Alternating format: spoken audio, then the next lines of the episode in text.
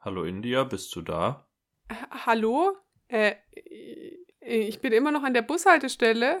Ach, der Witz wird auch nicht schöner, ne? Es fühlt sich irgendwie ein bisschen an wie ein Klassentreffen oder sowas. Wir haben gefühlt so eine lange Zeit nicht aufgenommen, obwohl es ungefähr eine Woche ist. Aber es fühlt sich irgendwie an wie ein Reset.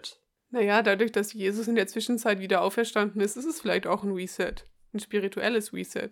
Das stimmt. Alles fühlt sich anders an. Und ich meine, es ist immer noch Lockdown, aber wie extra drei in der Osterfolge gesagt haben, ist es ja auch irgendwie ein bisschen der Eckdown.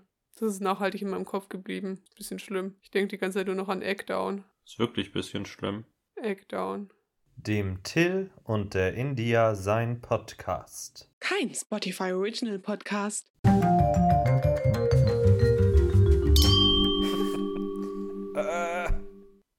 Hallo und herzlich willkommen zu einer weiteren Folge von dem Till und der India sein Podcast. Wir sind schon wieder da. Werden wir jemals aufhören da zu sein? Man weiß es nicht. Aber da ihr immer noch da seid, ist es ein gutes Zeichen, dass es noch irgendwie läuft. Wir würden uns an dieser Stelle auch gerne bei der Liveband bedanken, die immer so nett unser Intro einspielt. Das klingt einfach jede Woche aufs Neue. Schön. Ja, wüsste ich jetzt nicht. Ist halt mein PC einfach, aber das muss ja auch niemand wissen.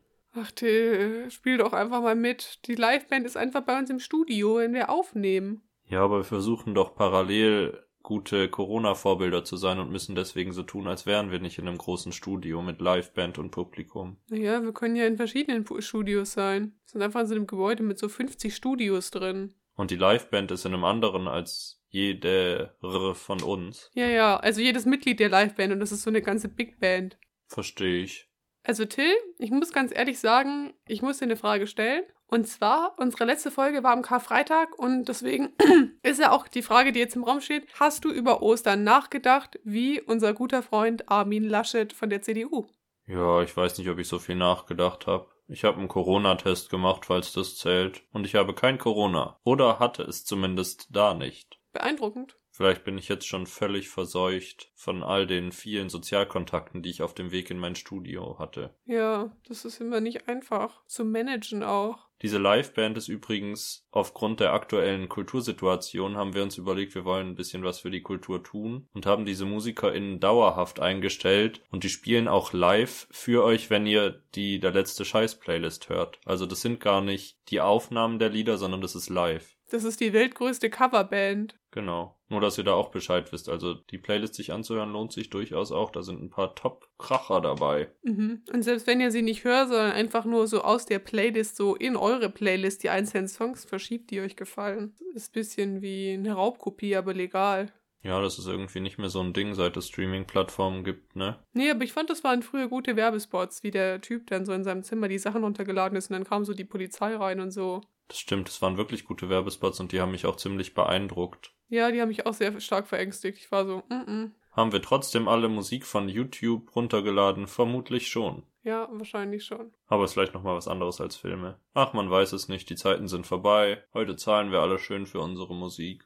Ich habe auch schon früher für Musik gezahlt, aber wahrscheinlich eher für fragwürdige CDs. Was, was war deine erste CD? Weißt du das? Ja, also vermutlich die erste, die ich mir selbst gekauft habe, beziehungsweise aktiv gewünscht habe, war das Album Gute Reise von Ich und Ich aus dem Jahr 2006. Hattest du auch eine Ich und Ich Phase? Ja, ich weiß nicht. Ich hatte halt eine, ich habe noch keinen wirklichen Musikgeschmack und alles, was ich höre, beruht darauf, wer gerade bei Wetten das als Musikact auftritt. So eine Phase hatte ich. Darüber bin ich auch zu Lady Gaga gekommen, was soll ich sagen? Das liebe ich ganz besonders. Oh. Ja, irgendwoher muss man seine musikalische Bildung ja ziehen, wenn man kein Internet hat, ne? Was hast du denn als erste CD dir gekauft? Ich glaube, selbst gekauft. Äh, war, glaube ich, sogar kein Album, sondern eine Single. Und es war, erinnerst du dich an den Song ähm, I Will Love You Monday, 365? Ja. Den habe ich mir auf CD gekauft. Und ich war so cool, das ist günstiger, wenn man nur die Single kauft. Und da sind auch drei Songs drauf. Ist auch irgendwie so ein fragwürdiges Produkt, oder? Singles? Ja. Also CDs an sich sind ja gerade sehr weg, habe ich das Gefühl. Was ich aber sehr merke, zumindest bei den KünstlerInnen, die ich verfolge, da muss man nicht gendern, es sind nur KünstlerInnen ungefähr, dass die ganz viele Sachen auch auf Kassette rausbringen. Also man kann sich einerseits Singles auf Kassette kaufen und auch auf so einer Mini-Schallplatte, was ja auch vorher schon ein Ding war. Also das ist ja tatsächlich der Ursprung der Single, aber das finde ich schon auch sehr, ein Lied auf eine Kassette zu pressen. I don't know how you call it. Aber auf einer Kassette ist doch eigentlich viel mehr Platz, oder? Ja, genau, vor allem, was passiert denn auf der Rückseite? Man kann Kassetten doch umdrehen. Ist dann da nochmal das Lied drauf? Es gibt bestimmt aber auch Kassetten, die nur eine Seite haben, oder? Das ist ein Mysterium. Ich habe mich schon wirklich lange nicht mehr mit Kassetten beschäftigt, weil ich das Gefühl habe, wo hört man die denn auch? Ja, gell, wer hat denn einen Kassettenspieler? Ich glaube, bei meinen Eltern habe ich noch einen CD-Player, wo halt ein Kassettenfach drin ist, aber eigentlich kauft man sich doch heutzutage nichts mehr, um Kassetten zu hören. Es sei denn, man hat irgendwie einen alten Gebrauchtwagen oder sowas. Ja, das stimmt. Wobei man da, das fand ich immer ganz beeindruckend, meine Eltern hatten ganz lange Kassettenfächer nur in ihrem Auto und dann hatten wir so eine Kassette, wo man ein AUX-Kabel reinstecken konnte seitlich. Ja. Und dann hat man daran sein Handy angeschlossen und das war so der Anfang des AUX-Anschlusses im Auto und das finde ich mysteriös. Das habe ich auch noch nicht verstanden auf einer technischen Ebene, wie das funktioniert. Was ich auch interessant fand, das hatten sie einmal in irgendeiner Folge. Ich kann dir nicht mal sagen, ob es eine Joko und Klaas Sache war oder was von, wie heißt der mit Vornamen, der Raab-Typ von Schlag den Raab. Stefan. Wo sie mal jemandem ein Auto geschenkt haben mit sämtlichen Bravo Hits CDs. Ich glaube, es war Joko und Klaas. Und sie haben mir ein Auto geschenkt mit so einem CD-Wechsler hinten, äh, wo sämtliche Bravo Hits CDs ähm, drin waren. Und irgendwie finde ich das Konzept von einem CD-Wechsler, das hat mein Opa auch immer in seinem Auto gehabt. Er hat so, so zehn Volksmusik-CDs auf so Rotation gehabt irgendwie. Das finde ich irgendwie auch ein spannendes Konzept, dass man irgendwo einfach so ganz viele CDs reinlegen kann und das kann das so automatisch balancieren, weil du die Daten irgendwie nicht digital hast irgendwie. Ja, vor allen Dingen gab es da dann ja zusätzlich auch schon den Anfang der Shuffle-Funktion. Das hat, hatte auch nur eine Freundin von mir, dass man dann im Auto eine CD geschaffelt hat. Das finde ich ganz mysteriös. Ja, stimmt. Alles mysteriös, was soll ich sagen? Ich bin seit zwei Jahren zurück in die Schallplattenzeit gerutscht und versenke seitdem viel meines Geldes in Schallplatten. Ist aber auch nicht schlecht. Es hat so eine Retro-Astatik. Also mittlerweile ist es ja fast schon ein bisschen basic, weil es wirklich sehr wieder da ist. Ja, ich weiß nicht, ob ich das hier schon erzählt hat, aber letztes Jahr war das erste Jahr, wo wieder mehr Schallplatten als CDs verkauft wurden. Weiß nicht, was es entweder über die Verkäufe von CDs oder über von Schallplatten sagt. Ja, es geht schon wirklich durch die Decke und gerade wenn dann sowas passiert, ich weiß nicht, ob du das mitgekriegt hast, Taylor Swift hat ja zwei Alben veröffentlicht letztes Jahr, was auch ein fragwürdiger Move war an sich. Findest du? Ja, ich höre die eh nicht, keine Ahnung. Also speziell diese Alben finde ich irgendwie boring. Das ist nicht my kind of music. Aber sie hat dann von jeder, das ist jetzt Halbwissen, aber auf jeden Fall, ich würde schätzen, fünf bis zehn Versionen von jedem Album auf Schallplatte rausgebracht, wo nur das Cover sich unterschieden hat. Um halt so die Verkäufe anzukurbeln, weil dann Fans sich zehnmal das Album kaufen und nicht einmal. Und das finde ich eine sehr fragwürdige Sache. Aber ich glaube halt, dadurch, dass Schallplatten so groß sind, haben die auch so einen ästhetischen Wert. Und dadurch ist es nochmal eine andere Experience als eine CD. Weil ich stehe halt auch einfach auf Album-Artwork und sowas. Wenn das schön aussieht, dann finde ich das klasse. Ja, aber ich glaube halt auch, dass das halt auch irgendwie ein Selling Point davon eigentlich auch ist. Du bist ja nicht verpflichtet, äh, dir die Sachen zu kaufen, dadurch, dass du sie ja eh woanders im Internet hören kannst. Also auf Spotify oder so. Und deswegen, glaube ich, sind sie halt darauf angewiesen, dass die Leute halt eine möglichst große Auswahl auch haben. Damit sie halt eins finden, was sie halt schön finden irgendwie. Als dass deine einzige Option ist, dir die CD zu kaufen, weil du sonst nicht anders an den Song rankommst. Es sei denn, weiß nicht, du schneidest ihn im Radio mit oder so. Ich habe letzte Woche eine Sünde begangen, wo wir gerade von, wo man sich was raussucht, was man schön findet, sprechen. Ich sprach vor einigen Wochen in einer Folge ja über das Re-Release von Dua Lipas Album Future Nostalgia, die Moonlight Edition. Und jetzt trug es sich zu, ich habe schon längere Zeit die Schallplatte von dem Grundalbum und plötzlich kam die Moonlight Edition auch noch auf Schallplatte raus. Und rate, wer jetzt dieses Album zweimal auf Platte besitzt, nur um die fünf Bonussongs hören zu können. Äh, glaubst du, das ist Tim Buchholz? Ja, relativ wahrscheinlich. Sowas würde ich nicht machen. Naja, aber gönn dir, würde ich sagen. Ja, und das ist schon eins meiner Lieblingsalben of all time, würde ich im Nachhinein sagen. Und was heißt im Nachhinein? Ich höre es immer noch. Deswegen kann man sich das schon zweimal gönnen. Was ist mein Lieblingsalbum of all time? Ich weiß nicht, ich bin gar nicht so ein krasser Albenhörer. In meiner CD-Phase, damals, als, es, als ich noch nicht Spotify hatte oder das noch nicht so exzessiv genutzt habe, zumindest am Anfang, weil ich lange kein eigenes Smartphone hatte, habe ich viel CDs gehört. Und da würde ich jetzt sagen, habe ich wirklich aktiv Alben auch gehört. Und wenn wir das dann im Auto gehört haben, kannte ich dann halt auch die Reihenfolge. Das liebe ich aber, das Gefühl, wenn man ein Album so gut kennt, dass man schon weiter singen kann, obwohl das Album noch nicht so weit ist. Ich, äh, bei uns war es so, in den letzten Jahren haben wir immer äh, verschiedene Autos gehabt, mit denen wir dann nach Italien gefahren sind. Und ähm, jedes Mal hat sich dann rausgestellt, dass das Auto keinen AUX hat, sondern nur CDs. Und ähm, jedes Mal war dann meine äh, spärliche CD-Sammlung dabei. Und irgendwie habe ich es dann so gedreht, dass wir die ganze Zeit das Born to Die Album von Lana Del Rey hören. Ich würde sagen, ich glaube, das ist so eins von den Alben, was ich wirklich in- und auswendig kann. Also dieses Album kann jeden Song, glaube ich, einzeln mitsingen, ähm, wenn ich dieses Album so rauf und runter eigentlich gehört habe. Ja, tatsächlich ist dessen Nachfolger mein Favorite Album, Out of Them All. Ultraviolence, wie heißt es denn? Ich meinte eher, wie spricht man das denn aus? Schon Ultraviolence, oder? Ultra. Ultra. Al Ultraviolence. Ultraviolenze. Wir wissen es nicht. Auf jeden Fall ist das mein Lieblingsalbum, was es gibt auf der Welt. Ich finde äh, schön, dass sich so Lana Del Rey's Fans immer so in so zwei Lager teilen können und so. Und die einen mögen Born to Die und ich weiß nicht. Das nächste, was ich dann halt erst wieder gut fand, war irgendwie Honeymoon, glaube ich. Und dann ihr letztes Album noch. Nee, Chemtrails Over the Country Club, da fand ich nur Chemtrails Over the Country Club eigentlich gut. Und die anderen Songs habe ich versucht reinzukommen, aber ich komme nicht rein. Ich mag nicht, wenn sie nur so langsame Sachen macht irgendwie. Und ich habe das Gefühl, sie ist inzwischen so ein bisschen festgefahren. Also ich finde das alles schön und das neue Album habe ich auch viel gehört. Aber es ist jetzt nicht so, dass ich so ein Feeling davon bekomme wie von Ultraviolenze. Weil das ist wirklich ein Lebensgefühl, was ich mit Situationen verbinde und mit einer Temperatur und meinem Leben und der Rest ist halt so, ja, das höre ich. Und ich finde, Lana Del Rey rutscht oft in so eine Schiene, die man so als Hintergrundberauschung hört, wenn es nicht mehr so laut sein soll. Also ich mache das manchmal abends mit FreundInnen an, wenn die so sind, bitte aber jetzt nicht schon wieder Lady Gaga. Äh. Und dann mache ich das an und im Endeffekt ist niemand genervt, weil auch niemand zuhört. Nee, ich fand, also ich fand vor allem das letzte Album jetzt klang für mich in vielen Songs irgendwie so hintergründig, irgendwie so, als ist es eher so ein Hintergrundrauschen. Da war jetzt irgendwie, ich muss sagen, ich habe es auch nicht komplett durchgehört. Ich habe nur so durchgeskippt nach Sachen, die mich interessiert haben. Das ist eh ein Verhalten von dir. Das finde ich eine Unverschämtheit. Das ist irgendwie eins der besten Gefühle, wenn ein neues Album rauskommt in der Nacht von Donnerstag auf Freitag um 0 Uhr und dann liegt man in seinem Bett und hört dieses Album von vorne nach hinten. Das ist, das ist das Leben für mich. Nein, das Album macht viel länger länger Spaß, wenn man immer wieder so ist, oh, der Song ist ja auch ganz gut, weil ich höre immer, ich suche mir immer einen Song raus, den ich erstmal zu Tode höre und dann suche ich mir den nächsten, wenn ich mit dem fertig bin, mit dem Song, den wirklich eine Million Mal durchgehört zu haben. Aber das ist dann vielleicht auch Teil davon, dass du kein Albummensch bist und ich schon. Wahrscheinlich. Ich bin einfach ein Single-Mensch, deswegen war meine erste CD eine Single. Das hat einfach mich für immer geprägt. Und deswegen bist du auch Single und ich Album.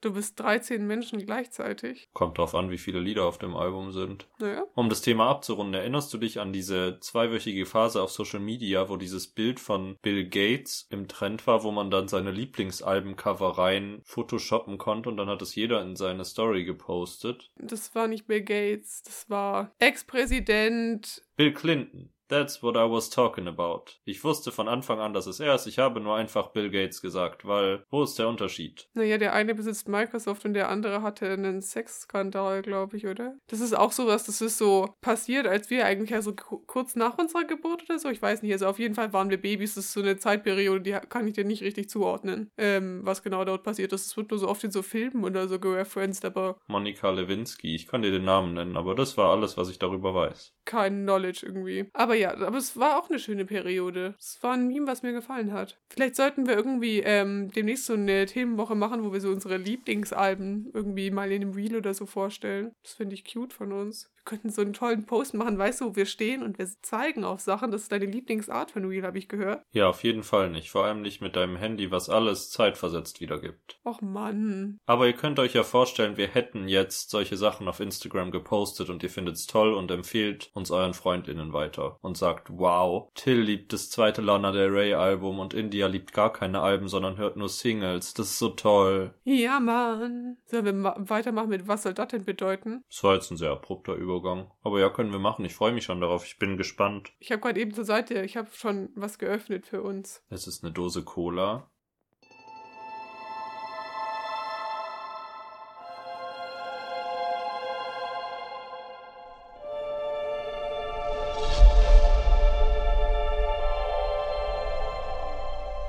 Vielfach verwendete Grundelemente des Horoskops sind beispielsweise der Tierkreis, die Planeten und deren Aspekte sowie die sogenannten Horoskophäuser, der Aszendent und die verschiedenen Knotenpunkte wie der aufsteigende Mondknoten Was soll das denn bedeuten?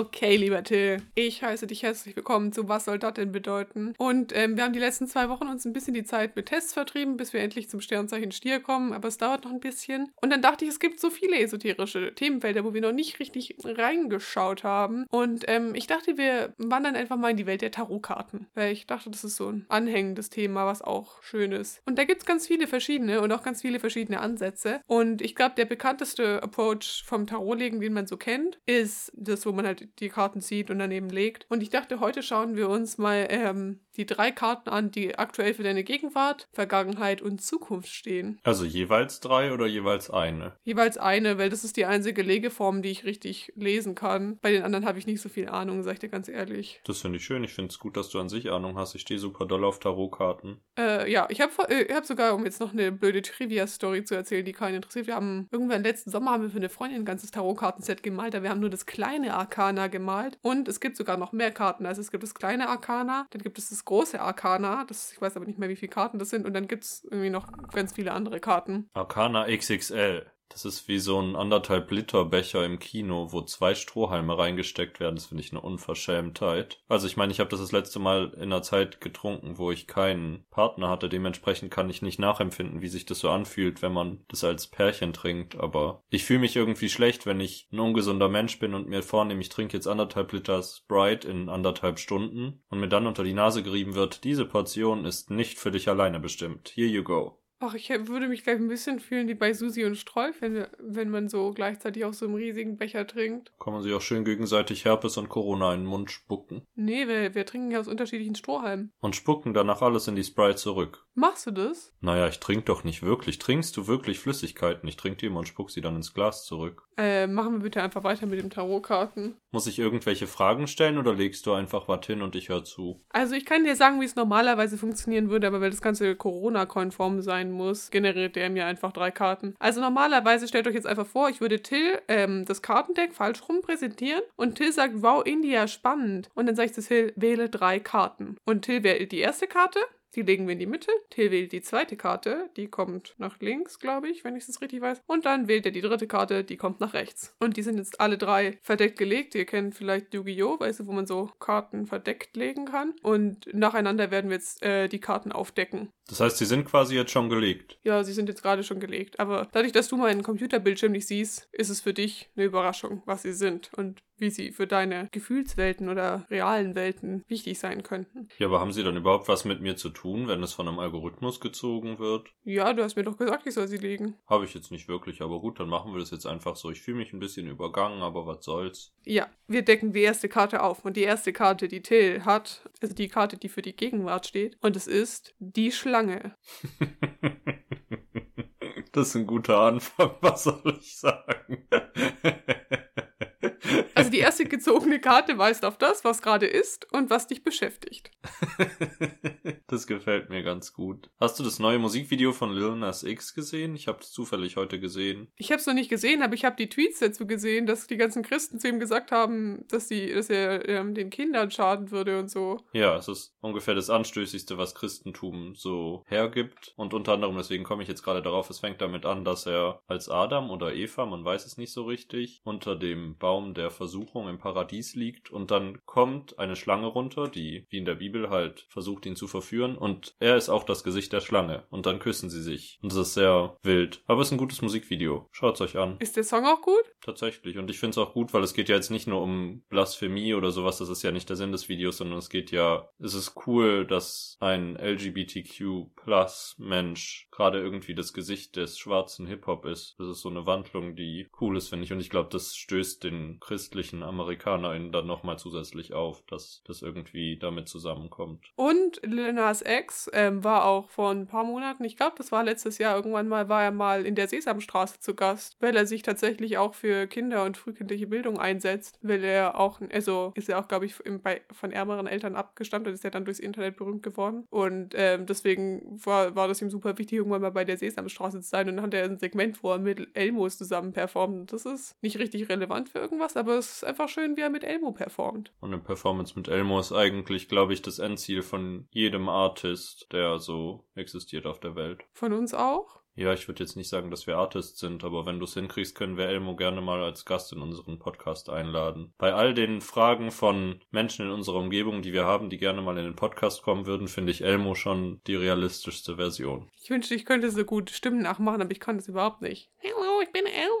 Oh, ich kann es nicht. Ja, wir lassen das einfach. Sag mir jetzt, was die Schlange bedeutet. Die Schlange steht für eine Person in deinem Leben. Und zwar jemand, den du kennst, zum Beispiel intelligente und kluge Bekannte, die Mutter oder weibliche Verwandte und Verwicklungen. Sie steht für Intelligenz, Raffinesse und auch eben, dass Sachen nicht vertrauenswürdig sind. Und hier wird noch ein bisschen stärker auf Frauen und Mütter eingegangen und jemand, der gerne aktiv ist. Gutes, Urteilsvermögen und berechnet stehen hier noch als Stichworte. Das ist alles eine Stichwortliste. Naja, aber es steht auf jeden Fall dafür, dass jemand mit fragwürdigen Zielen aktuell in deinem Leben ist. Jemand selbstsüchtiges, ein Feind oder sowas und dass du aber in der Situation einen klaren Kopf behalten musst und dich darauf fokussieren musst, was wirklich wichtig ist. Hier steht auch noch, Träumereien helfen nicht weiter. Und man darf sich nicht verstricken lassen von der Schlange. Das finde ich intensiv. Ich habe absolut keine Ahnung, wer hier gemeint sein könnte, aber selbst wenn, würde ich es vermutlich hier jetzt auch nicht sagen, weil das ist ja irgendwie dann gemein für die Person. Äh, hallo Bettina, ich würde gern sagen, du bist eine Schlange und absolut gemein zu mir gewesen letzten Dienstag in unserer Skype-Sitzung.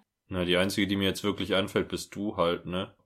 Nee, ich habe keine Schlange in meinem Leben oder ich muss mir noch darüber klar werden und habe eigentlich eine Schlange in meinem Leben. Eine weibliche Verwandte, also meine Mutter würde ich jetzt einfach mal von Grund auf ausschließen. Die würde ich jetzt auch mal ausnehmen, aber. Die würdest du ausnehmen, wie eine Weihnachtsgans. Vielleicht bin ich doch die Schlange. Wenn du meine Mutter ausnehmen willst, würdest du sie dann auch essen, wenn du die Schlange bist und sie die Weihnachtsgans? Kann ich das mit meinem Kiefer? Ja, vermutlich könntest du viel mit deinem Kiefer. Ich meine, bei der kleine Prinz ist eine Schlange doch ein Elefanten. Dass sie dir keinen Elefanten aufbinden lassen. Ja, okay. We should stop. Ich mache mir Gedanken darüber, wenn diese Folge vorbei ist und vielleicht melde ich mich dann heulend auf Instagram zu Wort oder sowas, wenn mir eingefallen ist, wer mich hintergehen könnte. Wovor du Angst hast, vor welchem Judas?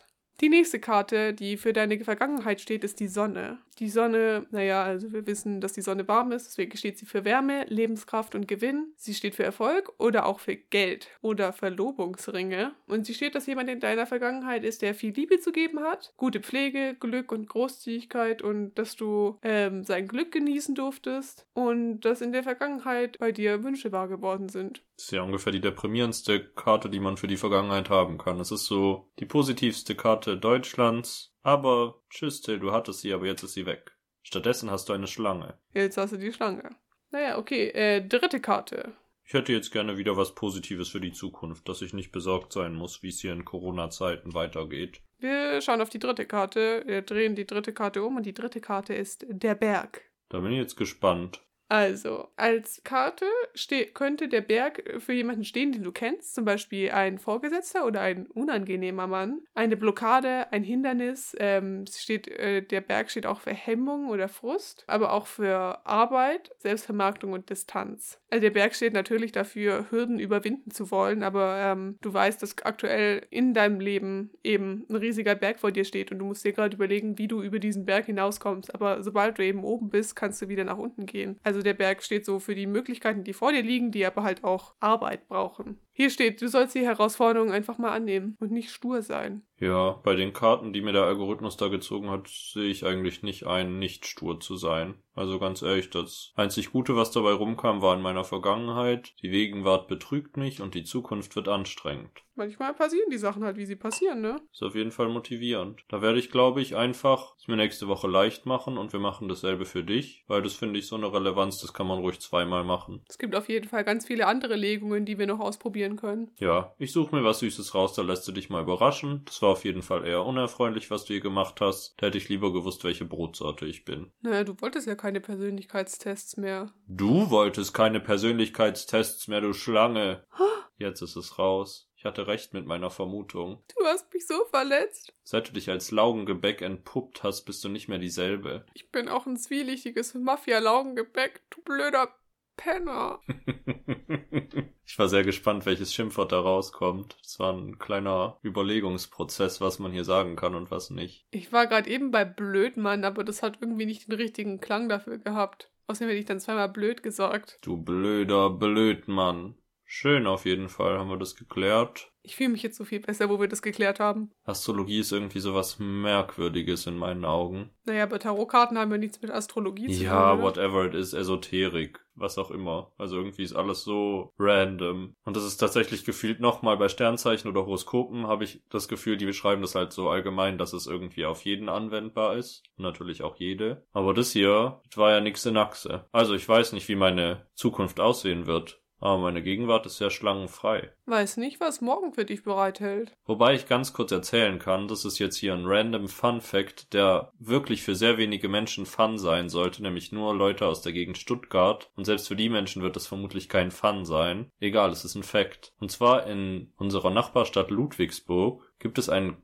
Kreisverkehr, I don't know. Und da ist so ein großer Pfahl drauf und da ist eine riesige Schlange aus Metall als Statue obendrauf. Und ich habe so eine riesige Angst vor dieser Schlange, dass ich es gar nicht in Worte fassen kann. Ich finde es jedes Mal, ich fahre da jetzt nicht jeden Tag dran vorbei, aber wenn ich da dran vorbeifahre, finde ich das so bedrohlich, dass ich weinen will. Weil ich habe sowieso jetzt eine Schlangenphobie, würde ich einfach sagen. Ich glaube, das habe ich ja auch schon mal erzählt. Aber diese Schlange ist einfach groß und so fehl am Platz in einer Stadt im regnerischen Baden-Württemberg irgendwo auf der Straße eine Riesenschlange hinzuhängen, verstehe ich nicht. Vielleicht ist das einfach meine Gegenwart. Meine Gedanken sind gefesselt an diesen Kreisverkehr in Ludwigsburg. Ich meine, in dem Kreisverkehr kann man sich ja auch verstricken und die ganze Zeit keinen Ausweg finden.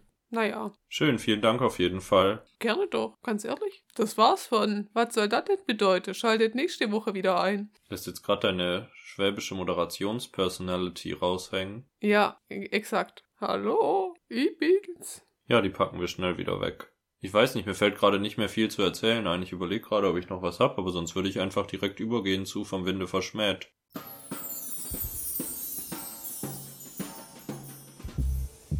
Till und India schauen schlechte Filme und die sind einfach vom Winde verschmäht. Okay, meine Liebe, da sind wir wieder. Wie letzte Woche angekündigt, hatte ich einen süßen Horrorfilm auf der Agenda. Das war Freitag der 13. Teil 8, Todesfalle Manhattan. Mhm. Mir fiel während des Schauens auf, dass ich, glaube ich, das Remake des ersten Teils gesehen habe. Aber anscheinend war der erste Teil so schlecht oder der achte Teil so zusammenhangslos, dass ich es nicht gemerkt habe eine lange Zeit. Und erst als mir aufgefallen ist, dass der ikonische Killer Jason eine Eishockeymaske trägt, wurde mir klar, ich habe schon einen Film gesehen, wo das passierte. Oh. Ist es dann immer derselbe Jason? Ja, genau. Also ich weiß nicht natürlich, was in den Teilen zwei bis sechs passiert und auch in allen Remakes und Reboots, whatever. Who knows? In diesem Fall wiederum ist es aber derselbe Jason. Also es geht darum, Jason ist ein kleiner Junge, der irgendwie in seinem Feriencamp ist, wo auch seine Mutter ist. Und das Camp heißt Crystal Lake. Soweit ich mich recht entsinne, das ist irgendwie auch ein popkultureller Begriff, würde ich sagen. Ich glaube, du denkst an Crystal Meth. Ja, jetzt wo du es sagst, ich dachte die ganze Zeit Breaking Bad ist auch ein Ableger von Freitag der 13., aber jetzt habe ich es wieder richtig zugeordnet. Okay, danke. Äh, auf jeden Fall fällt dieser Junge ins Wasser oder geht ins Wasser, man weiß es nicht so richtig und ist dabei zu ertrinken und niemand hilft ihm und dann ertrinkt er. Und dann kehrt er zurück und Ah, ich weiß nicht genau, wie die Reihenfolge ist, aber seine Mutter tötet ungefähr alle in diesem Camp, weil sie sauer ist, dass ihr Sohn getötet wurde, aber er kommt dann auch irgendwie zurück und hebt die Leiche von seiner Mutter auf. Ist meine Erinnerung an diesen Remake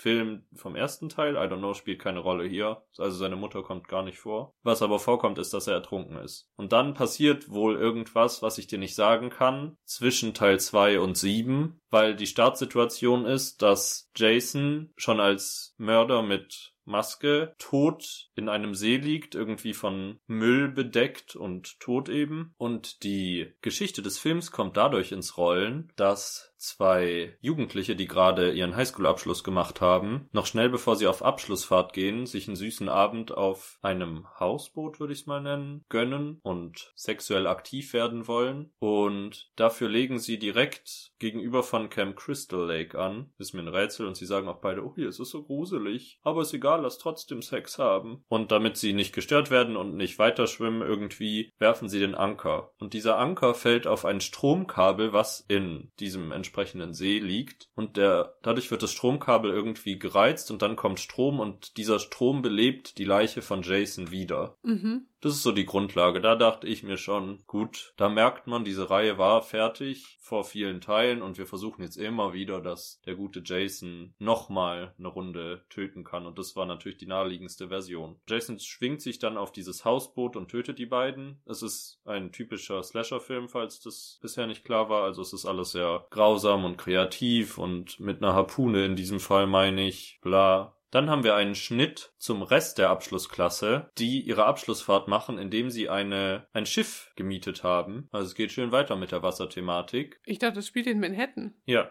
das dachte ich auch. Warte ab. Die haben sich ein Schiff gemietet und fahren mit diesem Schiff nach New York als Abschlussreise sozusagen. So wie eine Kreuzfahrt oder wie? Genau, es wurde ins Deutsche übersetzt mit Kreuzfahrt. Ich weiß aber nicht, es war jetzt irgendwie nicht kreuzfahrtig, also ob man das so nennen würde. Ich weiß aber nicht, wie man es besser nennen würde, weil es war jetzt, keine Ahnung, gefühlt war diese Reise auf zwei Tage angelegt und dann haben sie Spaß in New York. Whatsoever, das Schiff kommt dort sowieso niemals an, um hier Teile vorwegzunehmen. Oh. Da ist die Abschlussklasse drauf und der Vorgesetzte der Schüler, der wohl eine Nichte hat, für die er Vormund ist, weil ihre Eltern gestorben sind und die wird von einer Lehrerin dann ebenfalls auf dieses Boot gebracht. Man weiß nicht so recht, hat sie auch Abschluss gemacht? Warum ist es so ein Ding, dass sie da zusätzlich kommt? Warum regt sich der Onkel so darüber auf? Das ist einfach sehr mysteriös und ich weiß nicht, ob man dafür Vorgänger gesehen haben muss. Ich glaube aber eigentlich nicht, weil diese Rollen werden bis zum Ende des Films so erklärt, dass ich eigentlich alles verstanden habe, was ich verstehen muss. Vielleicht war sie mal Final Girl. Oder sie wird hier Final Girl. Man weiß es nicht. Jason ist inzwischen rübergeschwommen und zieht sich an diesem Boot hoch und ist dementsprechend da. Dann werden die verschiedenen Leute eingeführt, die Teil dieser Abschlussfahrt sind. Es gibt den Kapitän und dessen Sohn. Dieser Sohn ist irgendwie so mehr oder weniger verliebt in die Nichte, die besondere, aber sie können irgendwie nicht zusammen sein, weil er muss auf dem Wasser sein und bla. Dann gibt es eben diesen Onkel, der ist sehr streng und sehr merkwürdig. Dann gibt es zwei, also die eine ist die Ballkönigin, aber die ist so eine typische Bitch und die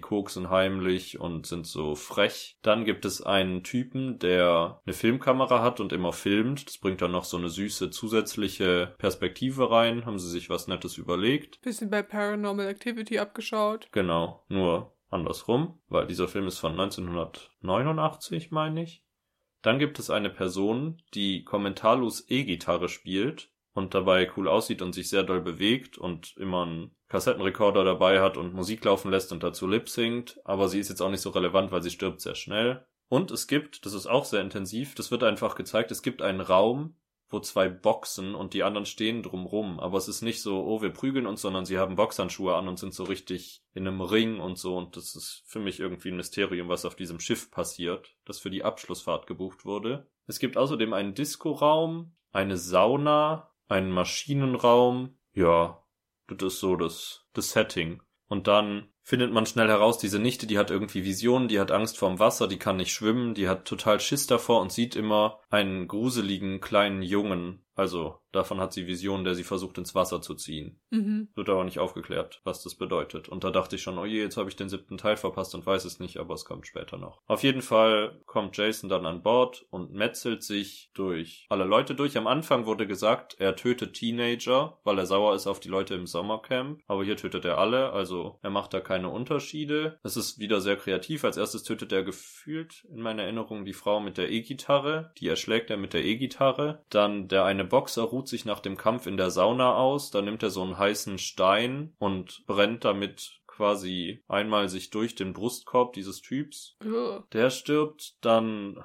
sterben so ein paar Leute einfach so mit Äxten im Rücken oder irgendwas. Also da ist nicht so spektakuläres bei. Diese Prom Queen, die ist wirklich ein intensiver Charakter. Der Onkel, der Böse, der wohl der Aufseher ist, sagt, geh jetzt in dein Zimmer und mach deine Biologiearbeit fertig. Und wenn du sie mir bis heute Abend nicht zeigen kannst, werde ich deine Eltern anrufen und du darfst in New York nicht vom Schiff. Und dann kommt er später in ihr Zimmer, um sich die Biologiearbeit zeigen zu lassen. Und dann trägt sie nur Unterwäsche und hat sich Organe auf den Körper geschminkt und sagt, schau mal, das ist meine Biologiearbeit. Ähm, Und es war so merkwürdig, weil das irgendwie völlig Ich weiß nicht. Und dann will sie ihn so verführen und aufs Bett ziehen und man denkt sich, okay, was passiert hier gerade? Und dann kommt aber der Typ mit der Filmkamera rein und filmt die beiden und dann stellt sich heraus, sie hat es getan, damit sie was gegen ihn in der Hand hat und nicht ihre Biologiearbeit machen muss und er nicht ihre Eltern anruft. Ist aber recht egal, denn sie geht dann duschen, um sich die Schminke abzuwaschen und wird dann mit einer Spiegelscherbe von Jason getötet. Oh. Und im Anschluss wird auch der Typ mit der Filmkamera getötet. Der wird auf so einen irgendein Teil im Maschinenraum geworfen und dann geht so Elektrizität durch ihn durch und dann fängt er Feuer und dann brennt das ganze Schiff. Im Endeffekt ist es so, dass der Onkel, seine Nichte, der Sohn vom Kapitän und die Lehrerin, die die Nichte aufs Boot gebracht hat und der eine Boxer, die kommen vom Schiff in einem Rettungsboot und gehen weg und das Schiff geht unter und sie haben Jason gefühlt hinter sich gelassen. Und dann rudern sie unendlich weiter, es passiert nicht wirklich was und dann kommen sie irgendwann in New York an, weil sie sind aus Versehen nach New York gerudert. Zu diesem Zeitpunkt ist eine Stunde von anderthalb Stunden vergangen, das heißt, selbst wenn jetzt noch was in Manhattan passiert, finde ich den Titel irgendwie eine Fragwürdigkeit, weil das ist für mich nicht Todesfalle Manhattan, sondern Todesfalle Kreuzfahrtschiff. Todesfalle Traumschiff. Genau, und dann gehen sie in New York von Bord und sind so, wow, wir haben überlebt. Und dann sieht man, wie Jason hinterher klettert an den Kai. Und sie verfolgt und dann jagt er sie durch Manhattan und genau, weil dann denkt man, oh, jetzt kommt Jason und stattdessen kommen zwei Straßengauner und bedrohen die Überlebenden mit einer Waffe und wollen einerseits alles Geld und nehmen dann aber auch noch die Nichte mit. Ich habe leider ihren Namen vergessen und sagen, mit dir haben wir heute Abend ein bisschen Spaß. Und dann gehen sie auf so dreckige Matratzen und spritzen ihr was in den Arm, damit sie bewegungsunfähig oder bewusstlos wird, man weiß es nicht so recht. Bevor sie aber was machen kommen, kommt Jason und tötet die beiden. Und danach wird nie wieder erwähnt, dass ihr irgendwas mit einer ekeligen Spritze in den Arm gespritzt wurde. Sie ist nicht bewusstlos, gar nichts. Das finde ich so inkonsequent, dass ich es gehasst habe. Vor allen Dingen hätte man ja auch noch dann irgendwie einen HIV-Handlungsstrang erzählen können oder sowas. Ganz ehrlich, New York in den 80er Jahren, da kann man schon mal ein bisschen HIV über eine Spritze gekriegt haben. In der letzten halben Stunde hauen die noch raus. Ja, und dann ist plötzlich so ein Charakterdrama und das ist wirklich Todesfalle Manhattan. Wow. Hieß HIV in den 80ern, wusste man da schon, was HIV ist? Ja, das hieß HIV. Ich dachte, es hieß doch damals noch diesen, hatte doch damals noch diesen schwulenfeindlichen Namen, oder? Ich weiß nicht, es gibt diese Serie Post, die sich mit der Trans-Community und der Ballroom-Community in New York in den 80ern und 90ern beschäftigt und da ist AIDS auch ein Thema und die nennen das immer HIV. Das kann sein, vielleicht platziere ich das falsch auf meiner internen Timeline, aber ich habe da nicht gelebt, deswegen weiß ich es nicht. Wir wissen es beide nicht. Das ist aber übrigens ein Pluspunkt, um hier kurz was einzuwerfen, bevor ich es fertig erzähle. Es ist ja gerade dieser mega 80er-Trend jetzt schon seit fünf, sechs Jahren und das ist halt dieser Trend nur in echt. Also es ist halt einfach cool, was für Musik da läuft und wie die Leute aussehen. Also es ist irgendwie so, als hätten sie sich überlegt, wir machen einen coolen Film, der in den 80ern spielt, aber sie haben es halt nicht extra gemacht. Mhm. Dann kommt so ein Flashback, als die Nichte dann in eine Pfütze guckt. da ist ein furchtbarer Matchcut, weil die Pfütze wird dann zum Crystal Lake See. Oh nee. Und sie findet heraus, dass sie mit ihrem Pflegeonkel in einem Boot war. Und sie war so, bitte, ich kann nicht schwimmen, ich will's nicht lernen. Ich lern's irgendwann, aber nicht jetzt. Und dann ist er so, nein, du musst es lernen. Und wenn du es nicht freiwillig lernst, dann muss man es eben auf die harte Tour lernen. Und dann wirft er sie ins Wasser. Und sie kann nicht schwimmen. Und dann geht sie eben unter. Und dort unten trifft sie auf die nicht tote Leiche von Jason. In diesem Fall in Kinderform. Und das ist der Junge, den sie die ganze Zeit gesehen hat. Und das ist ihr Trauma. Und deswegen hasst sie ihren Onkel dann. Bla. Im Anschluss darum wird der Onkel von Jason in einem dreckigen Abwasserfass ertränkt. Dementsprechend ist diese Person dann sowieso weg. Der Boxer, das war eine beeindruckende Szene, der, das war aber auch eine sehr witzige Szene. Der ist zusammen mit Jason alleine auf einem Dach und dann boxt er ihn einfach. Und diese Szene geht ungelogen bestimmt zwei Minuten. Und es besteht einfach nur daraus, dass die immer weiter auf die Dachkante zukommen und der Boxer auf Jason einboxt und der ist so ungerührt, geht aber halt immer weiter zurück. Und es war sehr merkwürdig, weil man dachte, okay, worauf wollte er hinaus? Wird er ihn gleich runterschubsen, bla. Was aber passierte war, dass sie an der Kante standen, Jason eine Metallstange aufhob und ihm den Kopf abgeschlagen hat. Und der flog dann sehr grafisch vom Dach runter. Das mag ich irgendwie. Das war, das war halt noch in so einer Zeit, wo man viele Special Effects von Hand gemacht hat, statt sie zu animieren. Und dann ist da eben so ein sehr liebevoll gemachter Kopf der Maskenabteilung, der dann da abgetrennt rumfliegt. Vielleicht war es eine Melone. Ja, nee, es war schon. Also es, Okay. man hat den Kopf nachmodelliert und dann unten so rot angemalt. Keine Ahnung, genau, dann ist der auch tot. Im Endeffekt sind dann nur noch der Kapitänssohn und die Nichte zusammen und sie sind inzwischen sehr glücklich miteinander und lieben sich und denken, Jason ist tot. ich habe vergessen wieso, und laufen dann über den Times Square und sind so, wow, wir haben es geschafft. Und dann ist Jason plötzlich wieder auf dem Times Square, obwohl man dachte, er sei tot. Und dann rennen sie vor ihm weg, laufen durch Geschäfte und in New York nimmt Jason halt niemand ernst und alle sind so, wow, Alter, ich feier dein Kostüm, so cool. Also es ist so super unspektakulär und niemand kommt ihnen zur Hilfe. Weshalb sie dann random in ein Hinterhaus gehen und von dort aus in einen unterirdischen Schacht klettern, der sich unter Manhattan verzweigt, wohl. Mhm. Und dort treffen sie auf einen Typen, der sagt, was macht ihr denn hier unten? In einer Minute werden wir die kompletten Gänge mit giftigen Gasen vollpumpen. Das machen wir so jeden Abend. Ihr müsst hier schnellstens raus. Dann wird er von Jason getötet und sie wissen, oh je, wir haben eine Minute. Und dann verfolgt sie Jason und dann sind sie beide schwer verletzt und schaffen es gerade so rauszuklettern an der Leiter und kicken dann Jason so zurück und dann kommen die giftigen Gase und dann wird Jason quasi von seinem Fluch befreit und aus dem gruselig entstellten Mörder mit der Maske wird wieder der kleine ertrunkene Junge, der dann tatsächlich tot ist. Also es ist irgendwie so das Ende der Geschichte, dass die beiden glücklich sind und Jason von seinem Fluch befreit haben. Oh, ich kann mit Slasher-Filmen, glaube ich, nichts anfangen. Ja, es ist halt einfach im Endeffekt eine sehr schwache Handlung auf anderthalb Stunden gestreckt mit möglichst vielen kreativen Ermordungen und viel Blut. Und das kann man sich schon mal anschauen, gerade mit dem 80s-Vibe und ich finde, das sieht alles süß aus. Da sind teilweise furchtbare Blenden und Matchcuts drin, wo ich die Augen zukneifen musste, weil das der wahre Horror an diesem Film war. Also ganz ehrlich, nach allem, was wir in der Vergangenheit auf dieser Liste schon durchgemacht haben, fand ich das jetzt eher einen harmlosen Vertreter. Muss nicht sein und ich werde jetzt auch nicht Teil 1 bis 7 nachträglich schauen, außer die Liste zwingt mich, aber ganz süß ist mein Fazit. Apropos, um jetzt noch Trivia zu geben, ich hab, bin letztens in so ein Rabbit Hole reingefallen und das mit den Kindern ins Wasser werfen ist in den USA eine tatsächliche Taktik, die man verwendet, um Kindern, also die haben ja so viele Pools äh, bei sich im Garten und deswegen haben sie damit anscheinend ein riesiges Problem an Kleinkindern, die da jedes Jahr ertrinken, weil sie denen noch nicht Schwimmen beibringen können oder noch nicht getan haben. Ich weiß nicht, wie alt man sein muss, um Schwimmen zu lernen. Aber auf jeden Fall gibt es dann diese Schule an Schwimmlehrern, bei denen die die Kinder so ins Wasser reinschmeißen und äh, die Kinder rasten natürlich jedes Mal voll aus, weil sie halt ins Wasser geworfen werden. Und die werden halt immer in Klamotten reingeworfen, ins Wasser geworfen und danach so hochgehoben, dass sie so lernen, äh, wieder nach oben zu kommen und dann auf dem Rücken so, ähm, Treiben? ja, auf dem Rücken zu treiben.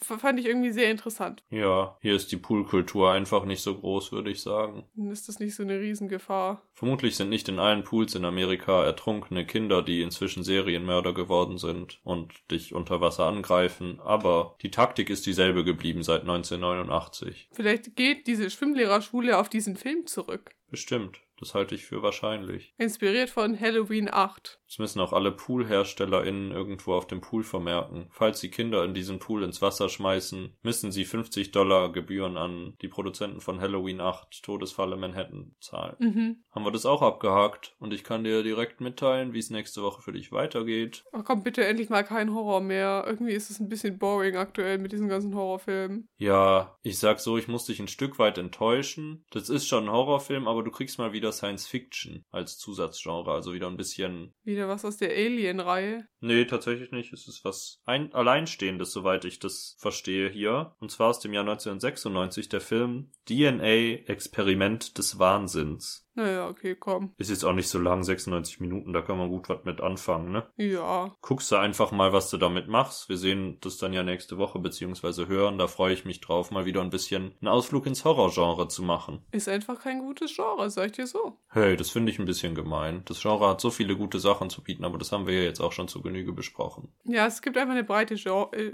Es gibt einfach eine breite. Es gibt einfach eine breite. Sch Mann! Es gibt einfach eine breite Schere in diesem Genre. Das war ein sehr schwieriger Satz. Uiuiui. Ja, ja. Sch sch. Apropos das hört sich an wie der letzte Scheiß. Beste Überleitung Deutschlands.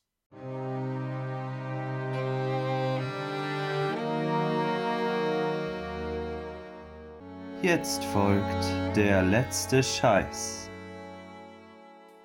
Naja, dann fange ich an, oder? Mit dem Song. Du hast den Film vorgestellt. Ich lehne mir einfach mal was ab. Auf jeden Fall, bitte fang gerne an, liebe India. Ich habe überlegt, ich will mal ein bisschen internationalen Spirit auf unsere Playlist bringen. Und ich dachte, heute schauen wir einfach mal in ein Land, das ist in der Nähe von Deutschland. Und zwar nach Frankreich. Und die Künstlerin heißt, ich weiß nicht, wie man sie ausspricht, weil ich bin nicht französisch und ich spreche auch kein Französisch, aber sie heißt Jelle mit Y. Das ist bestimmt so falsch. Das ist bestimmt sau falsch. Ich habe den Namen noch nie laut sagen müssen. Seit Lil Yachty haben wir so viel Feedback dazu bekommen, dass wir einfach fröhlich weiter mit falschen Namen machen. Hat jemand uns gesagt, wie Lil Yachty ausgesprochen wurde? Lil Yardi. Lil Naughty. Oh, das reimt sich auf viele Sachen. Äh, um darauf zurückzukommen, ich würde sagen, als Einstiegssong für unsere französische Künstlerin, die ich jetzt nicht nochmal benennen werde, weil ich kann es nicht aussprechen, würde ich den Song Basson äh, vorschlagen. Der schreibt sich mit zwei Dollarzeichen. Und der ist einfach gut. Kann man machen. Ich hasse das immer, wenn ich die Lyrics nicht mitsingen kann, aber was soll's. Also, äh, doch, bei dem Song schon, da kannst du sie schon irgendwann mitsingen. Also du weißt zwar nicht richtig, was sie bedeuten. Ich glaube, Basson war irgendwas wie Hüfte oder Hintern oder sowas, wenn ich das richtig in Erinnerung habe. Das ist alles geraten. Ja, und das geht halt darum, dass man sein, naja, Shaken drehen soll. Ich habe was ähnlich tiefgründiges. Ich habe mich einfach am Anfang unserer Folge inspiriert. Von meinem ersten Album würde ich gerne was draufpacken. Vom Album Gute Reise von Ich und Ich würde ich gerne das Lied Die Lebenden und die Toten auf diese Liste packen. Das könnte man jetzt tatsächlich mal in die Kategorie Scheiß packen. Das fand ich aber damals so emotional. Da geht's irgendwie um den Verfall der Erde und die Klimakrise und wie wir alle undankbar sind. Und dabei konnte man sich gut emotional und sehr wichtig fühlen. Und ich wünsche euch ganz viel Spaß damit, wenn ihr dieses Lied hört und versteht, was mein achtjähriges Ich gefühlt hat. Das finde ich auf jeden Fall super wichtig, das nachfühlen zu können. Ist auf jeden Fall eine große Aufgabe für die Menschheit. Reicht auch wieder. Ich finde es immer schön, wenn wir das dann am Ende schnell durchballern, nachdem ich hier einen halbstündigen Monolog über Freitag der 13. gehalten habe. Vielleicht ist DNA mal wirklich anders und stellt das Genre so ein bisschen auf den Kopf, damit wir ein bisschen was Neues zu reden haben. Aber ich freue mich natürlich auf jeden Film, den wir miteinander besprechen, weil es bedeutet einfach, dass wir Zeit mit dir, äh, dass wir Zeit zusammen verbringen und dass wir Zeit mit unseren Zuschauern verbringen. Und natürlich auch den Zuschauerinnen und bei beidem meinen wir ZuhörerInnen. Schönen Abend noch und einen dicken Kuss an euch alle. Schönen Tag euch. Bye, bye.